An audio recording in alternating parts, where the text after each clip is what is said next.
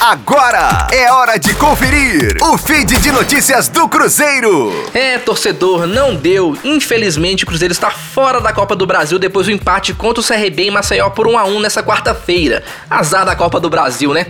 A equipe escalada com muitas modificações foi valente, lutou, teve chances, mas não conseguiu ser efetiva e acabou sendo eliminada, já que precisava de pelo menos uma vitória por dois gols de diferença para ir aos pênaltis.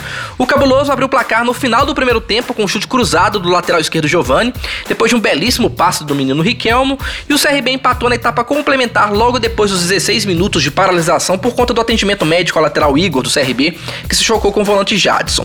O gol adversário foi marcado por ele, né? O Ibra nordestino, Léo Gamalho, que aproveitou o escorregão do zagueiro Léo para receber livre na área e bater firme no canto esquerdo do Fábio. Lembrando que na partida, o juizão deixou de marcar um pênalti claríssimo a favor do Cruzeiro em cima do Maurício ainda no primeiro tempo. O goleirão Vitor Souza simplesmente deu um rapa no meio armador, juiz cima do lance deixou seguir. Aí não, né, juizão? Agora o Cruzeiro volta as atenções para a Série B e busca a reabilitação no clássico contra o América no sábado às 19 horas no Mineirão. Vamos embora, torcedor, para cima do coelho. É nas dificuldades que encontramos oportunidades de dar a volta por cima. Guilana para a Rádio 5 Estrelas. Fique aí! Daqui a pouco tem mais notícias do Cruzeiro. Aqui, Rádio 5 Estrelas.